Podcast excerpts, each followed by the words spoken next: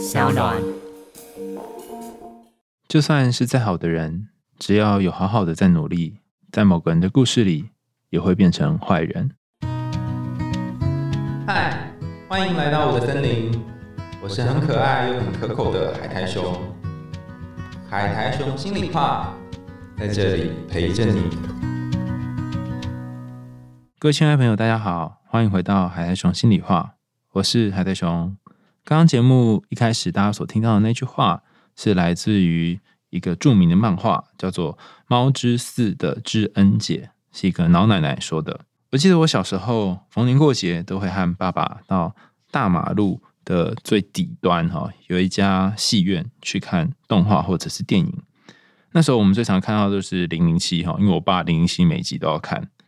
每次看到一半，我就会忍不住好奇心问我爸说：“哎，里面哪一个角色是坏人啊？”这样子，然后我爸通常会告诉我一个答案，他说：“儿子啊，长大之后哈，你就会发现这个世界上没有人是真正的好人，也没有谁是真正的坏人。曾经的敌人可以跟你变成朋友，曾经的朋友可以跟你变成敌人。商场上。”没有永远的敌人，也没有永远的朋友。我爸这一连串的话，哈，是真是他是就当讲出来了哈。我想说他是怎样突然进入了星海罗盘模式吗？糟糕，星海罗盘有听过，应该就有年纪了。就是怎么突然开始这段内容？而且我爸很喜欢讲这句话：商场上没有永远的敌人，也没有永远的朋友。那直到我三十几岁之后，我我才真正意识到这句话。那些在工作上能够跟你变成所谓的朋友的人。一定是有某种利益交换的人。那如果你要找到一个不涉及利益交换，只是你和他是纯粹朋友的人的话，那么你们之间一定也有一个什么东西在交换着，只是能不能够把那个什么说得清楚一点而已。好，那今天我要跟大家分享这个故事呢，就是那个不知道交换了什么的故事。那大家也可以一起想一想，他们到底交换了什么哈？一开始先让大家在心里面有一个问题啊，放在心中。那这个故事是吉田修一的《恶人》，他有出版小说，然后也有拍成电影。那由于我很忙碌，呃，其实就是很不喜欢看小说，所以就看了吉田修一原著拍的电影。那电影里面的主角是当时非常非常非常红的男主角跟女主角。好，那至于是谁呢？我就先卖个关子，大家可以上网。上去维基百科查哈，只要搜寻吉田修一恶人就好。那为什么会对这个故事有兴趣呢？是先前参加中影老师爱智者书窝里面的讨论群组有谈到说，哦，慧文会在三月多的时候开一堂课，哈，在谈吉田修一的恶人。那我觉得哇，好有趣哦，哈，我一定要赶在开课之前先看完哈，所以我就看完了，然后也写了我自己的一些想法啊。所以等一下我会简单说明这个故事。的大纲，然后也会说说我的想法。那没有看的人哈，也可以透过这个时间哈，上网找一找，看有没有可以看的小说或者是影片。好，那我们要开始说这个故事喽。清水佑一呢，是一名在长崎郊区长大的年轻工人。从小，他跟奶奶相依为命，妈妈很早就把他给丢掉了。平日里，他不仅要工作，还要照顾年迈的奶奶。而另外一个女主角叫做马入光代。光代是在佐贺男装店，就是做那个西装的销售的一个年轻的女子。她和妹妹同住在一个公寓当中。右一和光代因为命运的交织而相遇在一起，形成了这个故事。好，那这故事是怎么样的呢？好，有一个 A 女，我们暂时不说她是谁哈。A 女她喜欢 B 男一段很长的时间了，但是在暧昧当中。那 B 男呢？其实对于 A 女没有任何的感觉，就是 A 女不断的暗恋他，但是 A 女又觉得自己在暧昧哈，然后 A 女就不断的跟她的姐妹说：“哎，我跟你讲哦，我跟那个 B 男哦正在暧昧哦，哈，那完全都是她的幻想。”那 A 女呢，在当时，我跟大家讲一下那个当时是什么当时哦，那个年代是还在用掀盖手机，然后可以用简讯输入，哈，已经脱离抠机时代，可以用简讯输入，但是还没有智慧型手机的时代。也没有那些通讯软体，最多就只有 email 这样子。那那时候已经有很先进的交友的交友的平台，只是它是网站式的平台，然后会需要收发 email 这样子。好，那个时代感先 回顾完哈，大概在那个时候，那那个时候 A 女呢，常常都透过这些交友网站呢，去认识不同的对象，然后跟这不同的对象约炮这样。那 B 男呢，就是他其中一个约炮的对象。那有一天，他就是跟姐妹们 A 女跟姐妹们聊天，聊完之后就骗他们说：“哦，我等下要去跟 B 男见面哦，哈，来抬高自己的身价。因为 B 男是一个很帅的男生，但他实际上呢是要去跟 C 男，也就是右一刚讲的这个右一见面哈。这次他在网络上面找到的约炮的对象是右一。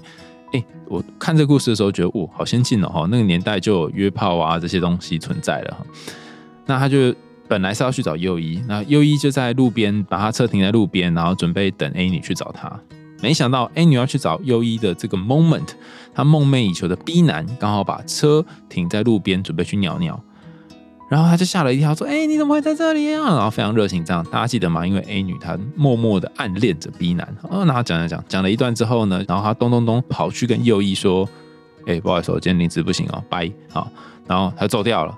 意思就是说，我本来跟你约，但是因为我现在有更想要见面的对象，好，所以你就先走吧，我先不跟你打炮了，拜，好。这个是一个非常怎么讲，非常失落的一个画面。如果你是右一的话，但无论如何呢，A 女还是上了 B 男的车了，然后呃，B 男就开着车，然后载着 A 女，然后就沿着山路这样一直开。大家可以想象吗？那个头文字 D 的画面哦，的画面大概就长这样子。那 A 女就。一直很努力的试图跟 B 男聊天示好什么之类，希望两个人可以过夜什么什么的。但是 B 男发现 A 女讲话好像有一个口气，然后这个口气好像是大蒜还是什么的味道。因为他们 A 女去吃饭的时候，不知道吃了一个什么神奇的料理，所以嘴巴有一个料理的味道，他就非常非常不喜欢。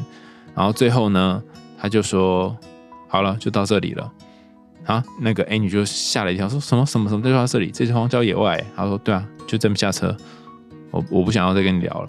他竟然就叫 A 女下车，然后 B 男就啾把车给开走了。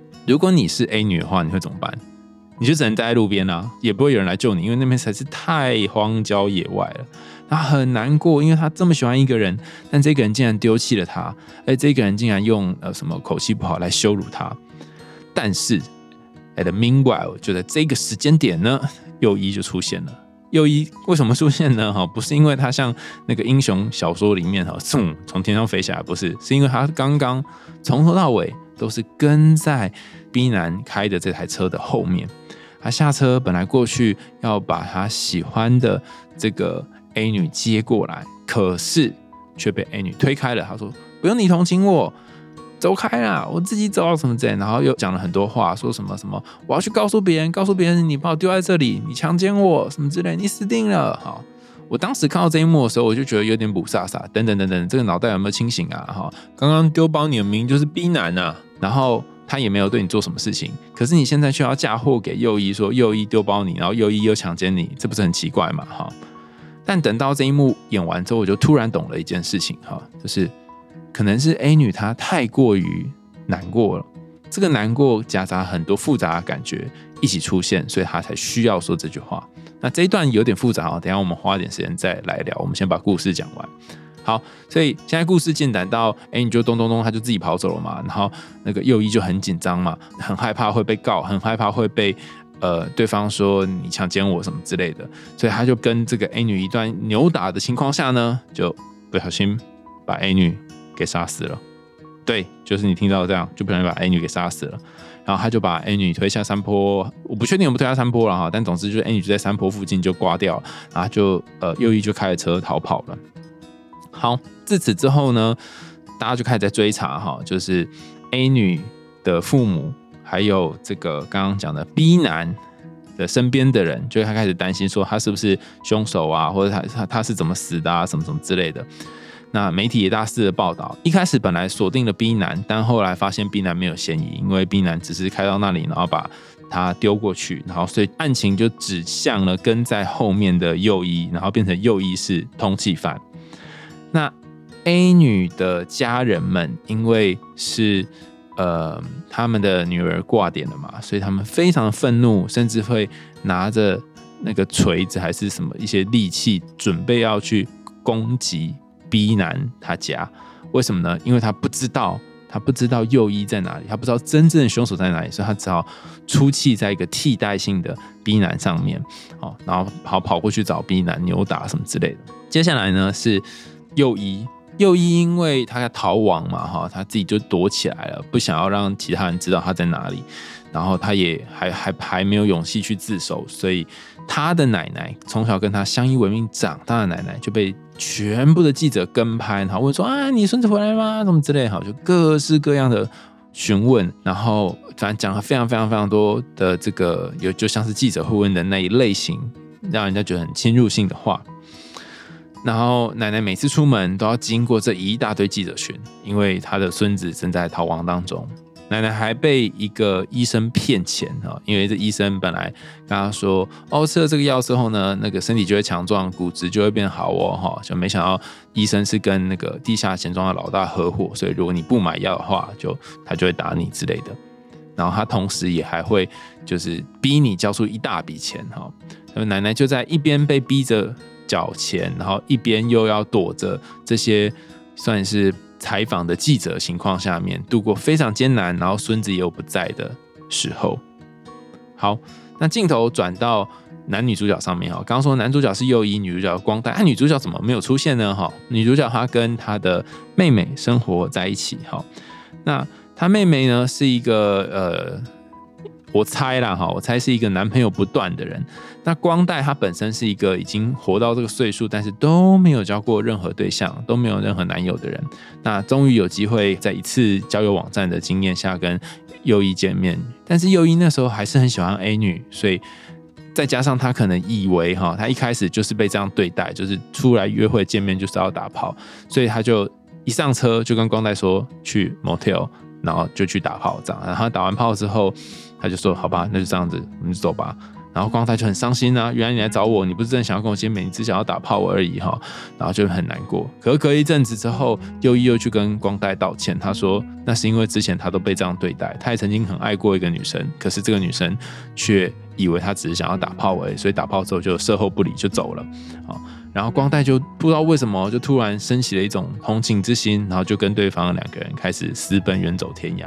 这过程当中，右一也本来把车都开到警察局了，想要去自首，但光代就说不要去自首好了，我们还是逃亡吧。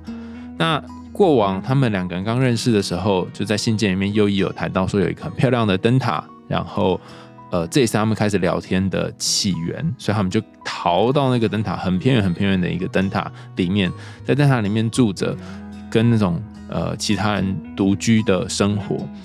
那有时候隔了一段时间会需要去镇上采买材料，可是采买一些食物之类的，但是都要很小心，不要被发现啊。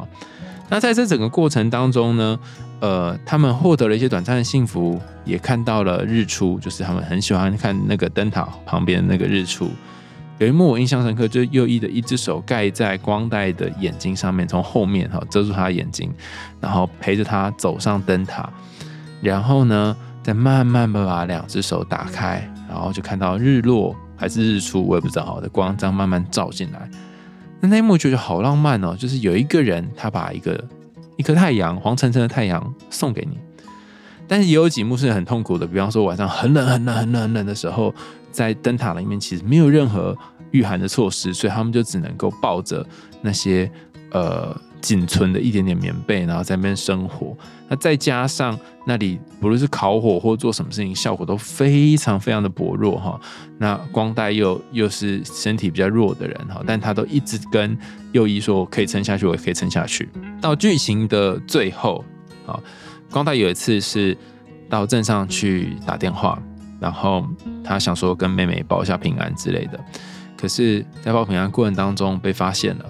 被发现他在这个偏远的灯塔，然后他就只好一路的赶快匆匆忙忙的跑回他的灯塔。可是也大家可以想象嘛，就被警察跟踪。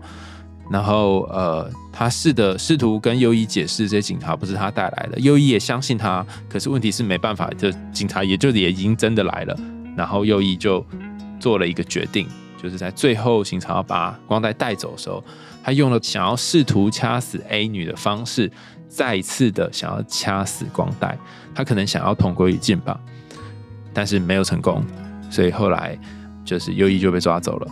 然后光带就一个人很落魄的坐在地上，落魄的坐在地上。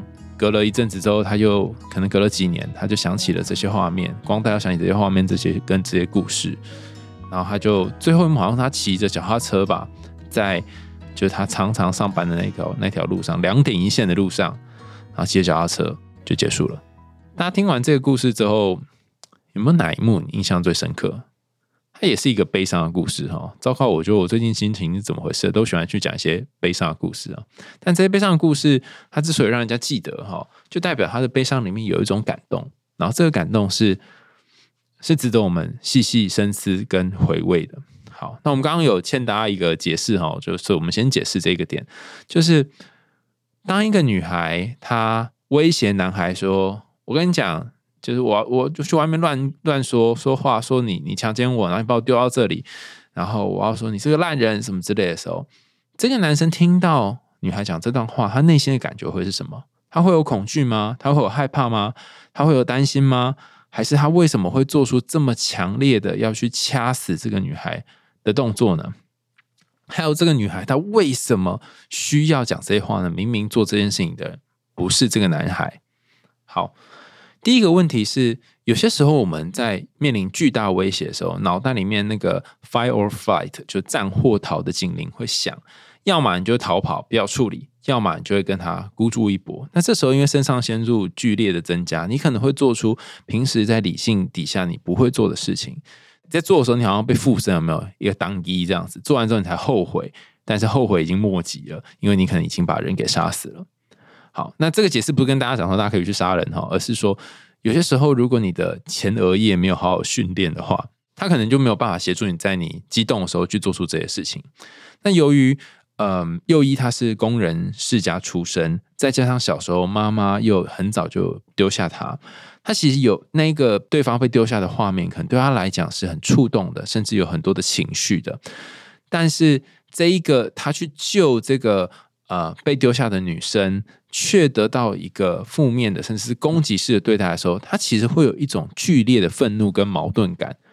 我多么希望能够救当时的我自己，可是我救不了，我然而被我妈妈丢掉了，是我奶奶好不容易照顾我长大的。我多么希望可以解救她，救不了。那我现在用同样的心情来解救一个被丢在路边的人，我希望他不要再被丢掉了。可是他不但没有办法接受我的好。还要拿着一些东西来伤害我，包含他要指责说我性侵他什么之类的，这是一个很复杂的愤怒，愤怒到我我实在无法接受，所以就就做出了这样的事情。另外一个问题是，这女生是发生什么事啊？她脑袋错乱了吗？她怎么会去对一个本来要救她的人做出这样的事情呢？想一想哦，你很喜欢一个男生，那跟他就是你以为已经正在暧昧的状态，但突然被晴天霹雳的。告知说他根本对你一点意思都没有，就算了，还被一脚踹到车子外面，然后在发生这件事情的前情提要是，你跟你的姐妹说你跟他很要好，然后两个人已经在一起非常甜蜜，你内心那种羞耻难看，要怎么跟别人交代的心情会全部一起涌现。如果有一个人可以承受这所有的 shame 羞愧感的话，那该有多好！哎，刚好这时候就出现了一个人。这个人是谁呢？这个人就是右一。那你就把所有的这些 shame 都投射到他身上，你就说：“你这个丢脸的人，你这肮脏的人，你强奸我，然后还对我做这些事情，好，我一定要去告发你什么之类的。”那在那个 moment 讲这样的话，他就会得到一种舒坦感。这个舒坦感是不是我的问题？不是我人不好，不是我不漂亮，不是我不被他喜欢，而是因为你强奸我，而是因为你弄脏了我，弄坏了我，所以他才不要我的。当你给自己一个这样的解释的时候，哎，好像会觉得好一点。所以这个女生就 A 女在离开的时候，可能因为这样做了这件事情，只是没想到会引来自己的杀机。好，所以你可以看吉恩修一这个恶人哦，光是这一小个桥段的内容就这么多可以讨论跟解释的，更不要说里故事情节里面很多细微的部分都是很值得讨论的。好，那我们先来看看第一个我觉得有趣的隐喻哈。刚刚解释完我们欠大家的那解释，第一个有趣隐喻是海边的灯塔。海边灯塔是光带跟右一两个人共同向往的地方，然后他们也很喜欢在这个地方呃看着夕阳，这样。那他们在故事当中也真的看着夕阳，然后住在灯塔里面一段时间。好，不过这里的灯塔哈，其实我觉得有另外一个意涵哦，大家可以去翻我们之前的长发公主的故事，哈，那把这一集找出来。长发公主就是还没有王子出现的时候，一辈子都是住在高塔里面。但一个人如果一辈子都住在高塔里面的话，你可能不但会冷死，而且还会无法接触真实的世界。想象一下哦，长发公主一直住在高塔里面，不就代表说她根本就不知道现实地表上的世界长什么样子吗？哎，她都要依靠着别人帮她送食物来，都要依靠着别人来照顾她。也就是说，她永远都在一个小孩 baby 的状态。那吉田修一的这个二人当中，是谁当长发公主呢？可能是右一当长发公主，因为她在高塔里面，然后负责采买的人通常是光带要去采买这些东西。他已经跟现实世界脱节了，在这个脱节的时候，其实某一部分的他已经死亡了。表面上他活着，可他却已经死了。然后我们再转台到现实生活，跟我们自己相对应的现实生活。如果你有好多天的时间都是呃躺在床上，然后不做任何事情，吃饭也都是叫外送，然后你都没有踏出家门，然后隔离，都类似这样子嘛？你会不会有一种失现实感呢？这里的失现实感是是指你已经不活在这个世界上的感觉了。那当然，过程当中如果你有滑手机啊，有网络啊，那是另外一回事哦。是说，如果你都在自己的内在世界里面，这个失现实感是会很容易让人进入疯狂的状态的。另外一个点是哈，呃，在高塔上面，由于是一个跟其他地方都隔绝的世界，所以这个隔绝也代表着只有里面的两个人会互相的共依存。共依存的英文是 codependence，就是比方说巫婆高塔公主的巫婆跟高塔公主的公主本本主哈，两个人互相依存，依靠生活。高塔公主的王子跟高塔公主的公主。本人两个人互相依存，像这样的一个组合呢，是常见的状况，不太会有一个人可以一直一人生活在高塔里面，会不会挂点嘛？所以这个跟你共依存的人是谁就很重要了。在这个故事当中，和右一一起共依存的人呢是光代。那光代是一个怎样的人呢？老实说，就是一个也不知道自己在做什么的人。为什么？光代在他介绍他出场的这一个画面当中呢，他正在帮一个男客户量他的西装。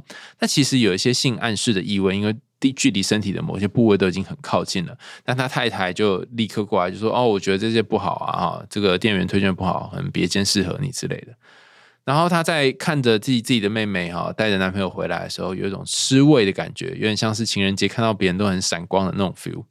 那这种种因素组合起来呢，都让光代觉得。唉，怎么这样啊？为什么他们都有情人节可以过，为什么我没有啊？所以光太其实是一个寂寞的人。当两个寂寞的人放在一起共依存的时候呢，那个寂寞的洞就会越放越大。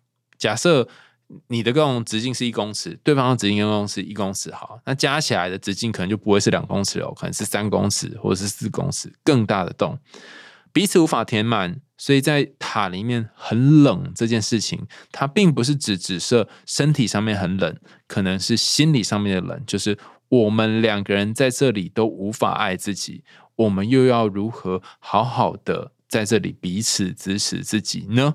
哦，所以是这样的感觉。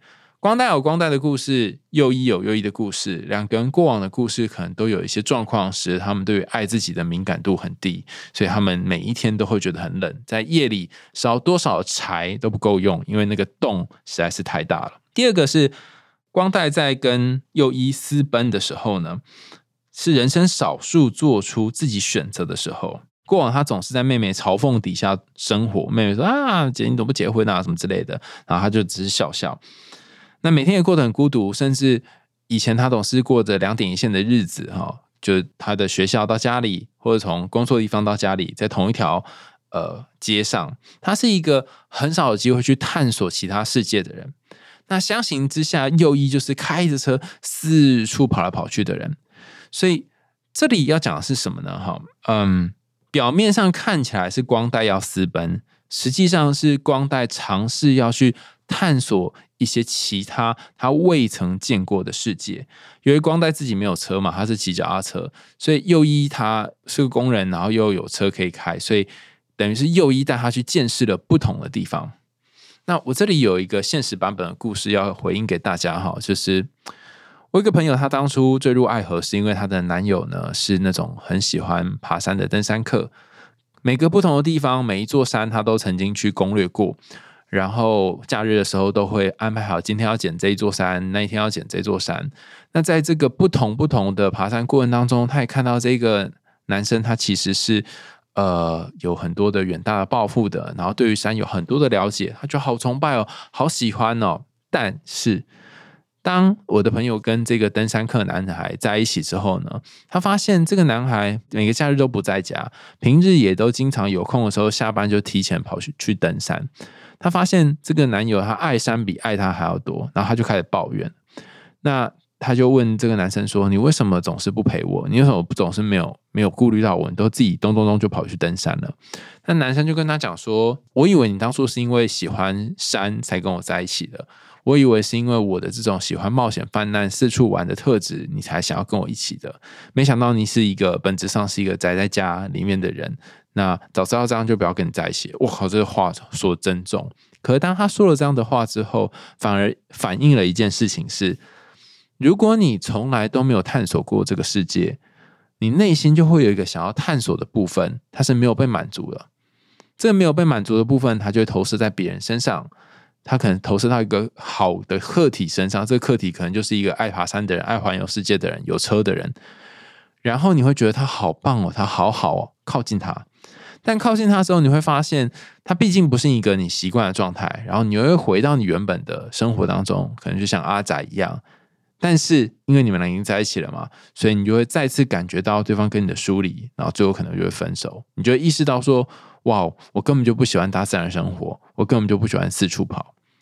所以光带在这故事里面也是一样哈，他过往生活太贫乏、太无聊了。当一个很有聊、很能够跑四处各个不同地方的人出现在他生活里面的时候，好像是一个新奇的火花一样。甚至他把内心当中很多的对感情的想象都投射在他身上。所以这一段我想要跟大家讲的是，如果你内心也有一两个对你来说那种致命吸引力的人。有一些客体关系的研究发现，哈，当你感觉到这个致命的吸引力产生在你和对方身上，你要特别小心，因为有可能这个致命吸引力并不是来自于它本身的特色，而是来自于你对它的投射。好，那由于两个人都没有办法把这个投射收回来，所以光带一直像是圣母一样给予照顾陪伴，就像是母亲哺乳的这个角色。那右一呢，是继续在当孩子。